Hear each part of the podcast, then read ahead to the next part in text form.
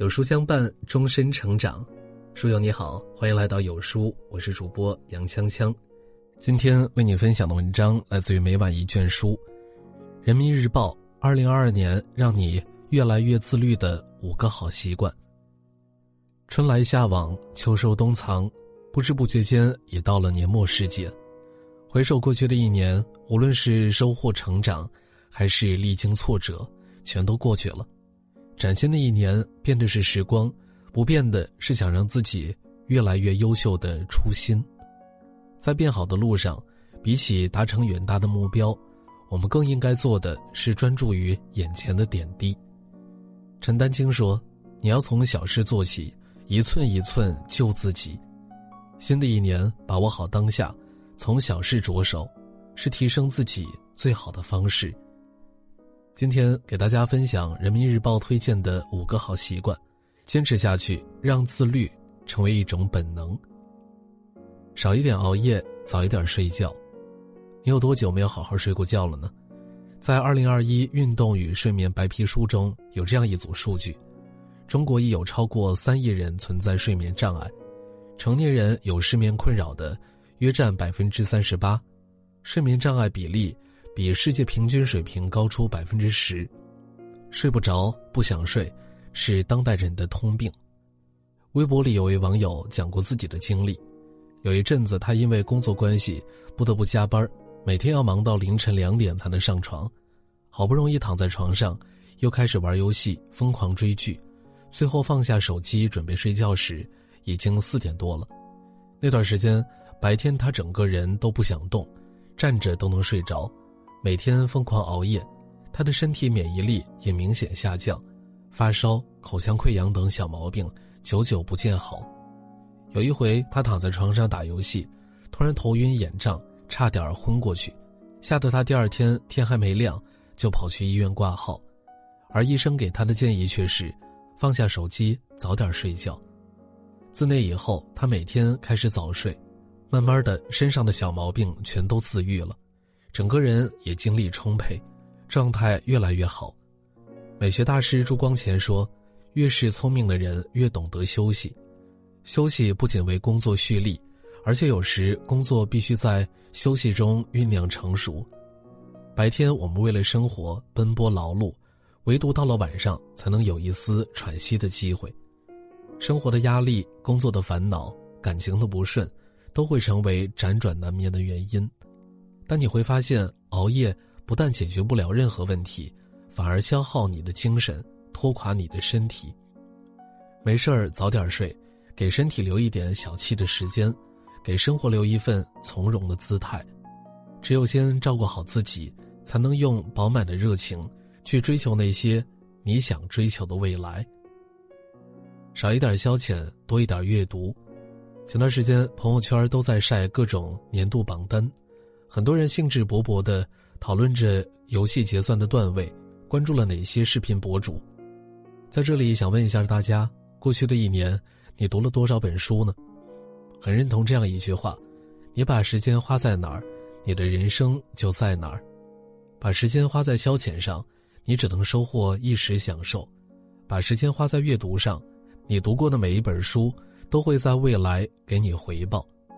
曾看过厦门市博物馆保安杨贵宝的故事，只有高中文凭的他，不仅能为游客熟练的介绍中国历史，还能将《道德经》倒背如流。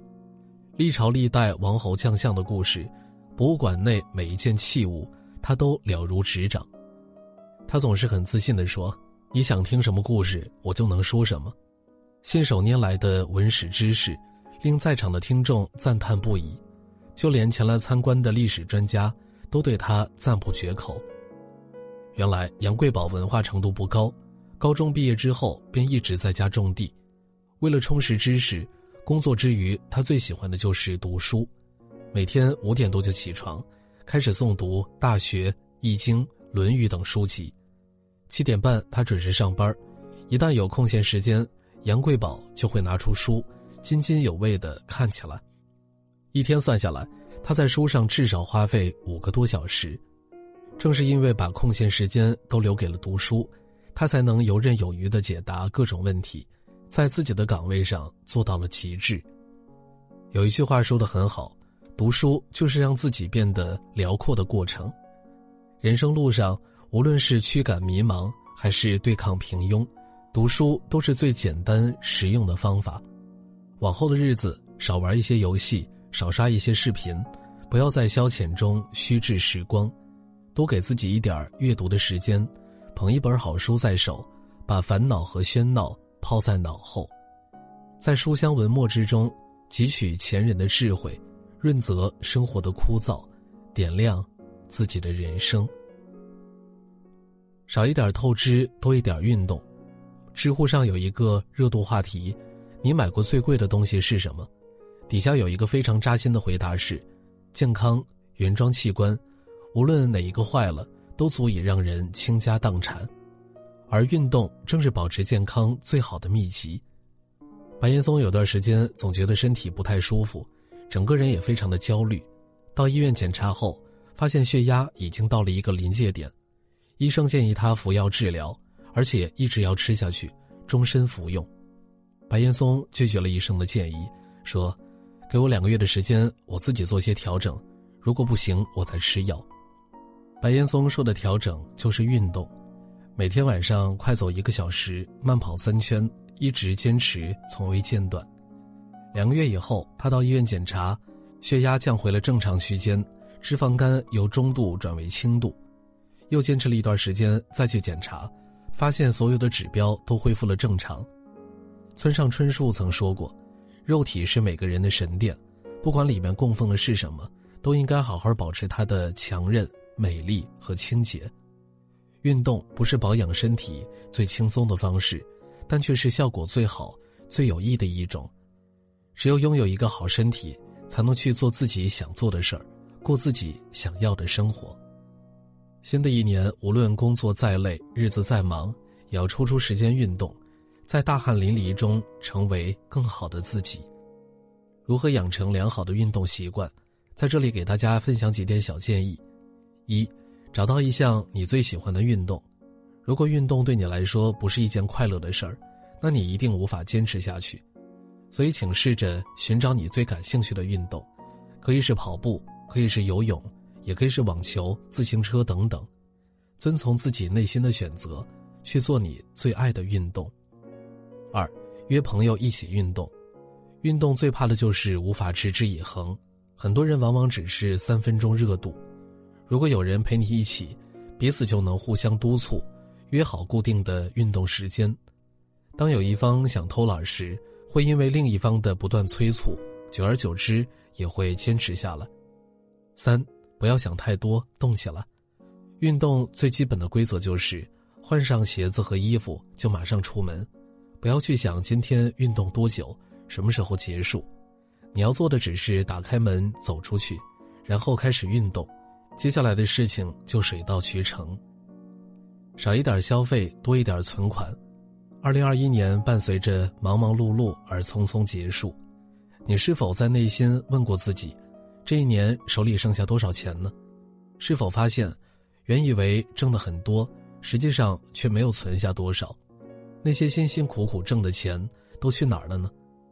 想起了去年火遍全网的豆瓣抠神王神爱，在一档节目中，三十二岁的他自述，每个月的工资储蓄率达到百分之九十以上，从不与同事聚会，遇到饭局总是找各种借口推脱，视奢侈品为洪水猛兽。衣服都捡朋友剩下的穿，日用品基本不花钱，交通费则全靠各种平台领券。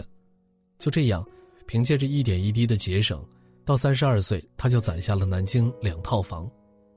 很多人都不解，为何他要这样的抠。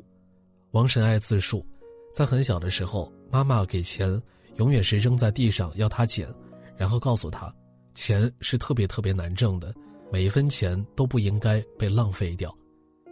毕业后，王神爱曾做过广告工作，发现很多人透支金钱，只是为了买一个根本不需要的东西，而对他来说，过度消费只能带来焦虑，存钱却能给他带来满足感和安全感。房子就是他的安全感，有了房子就有了退路，那些一点一点存下的钱，也使他能够以自己想要的方式过好这一生。电影《真情假爱》中有句台词：“我爱的不是钱，我爱的是钱带来的那种独立自由的生活。有一笔属于自己的存款，就是给自己预留一份尊严和随时说不的自由。”二零二二年，疫情仍在蔓延，各行各业都在发生变化，生活的不确定性和风险大大的增加，需要用钱的地方有很多。你只有努力工作，尽量存钱，才能在任何时候都能保持体面，给自己想要的安全感。新的一年里，没事儿少矫情，有空多存钱，让自己的底气越来越足。少一点喧闹，多一些独处。你有没有反省过，过去的一年里，你有多久没有一个人待过了呢？你又花了多少时间浪费在那些无用的社交里呢？很多时候，我们花费精力去结交无关痛痒的朋友，却忘了花点时间在自己的身上，做自己喜欢的事儿，提升自己。奥普拉曾说：“所有那些独处的时光，决定我们成为什么样的人。独处就是一个人最好的增值期。”二零一二年，建筑学家王树获得了世界建筑界的最高荣誉奖——普利兹克奖。谈到成功的秘诀，王树说。我得谢谢那些年的孤独时光。小时候，我因为孤独，所以爱上了画画，对建筑有了一种懵懂的概念。毕业后，因为独处，能够静下心来思考，很多设计灵感都源于那个时期。大学毕业后，他进入浙江美院下属的公司上班，由于感到不自由，熬了几年，他选择了辞职。在接下来的十年里，眼看同学们都成了巨富，他却像归隐了一样。整天泡在建筑工地上，平时和工匠们一起从事体力劳动，闲暇了就在西湖边晃荡、喝茶、看书。他说：“我要一个人默默前行，看看能够走多远。”得益于这段沉寂的时光，他潜心研究着建筑学，终于形成了一套自己的美学思想，最终成为一代建筑大家。台湾大学校园里有一口钟。是校长傅斯年设立的，他每天只敲二十一下。傅斯年说：“人一天其实只有二十一个小时，剩下有三个小时是要拿来沉思的。”新的一年里，请远离那些低质量的社交，腾出时间来沉思，多倾听自己的内心，把焦点放在成长和进步上。你可以学习一项新的技能，为自己充电；也可以发展一项特别的爱好，为生活。增添乐趣。新的一年，愿你学会享受独处，把枯燥的日子过得丰盈，把生活活出自己的本色。很喜欢这样一句话：幸福是一点一滴积累而成的，人生是一天一天经营出来的。真正的自律，其实不是逼迫自己做什么惊天动地的大事儿，而是做好眼前的每一件小事儿。一年三百六十五天。再微不足道的一件事儿，每天坚持，最后收获的都很可观。新的一年万象更新，在全新的起点上，为自己设定新的目标和计划。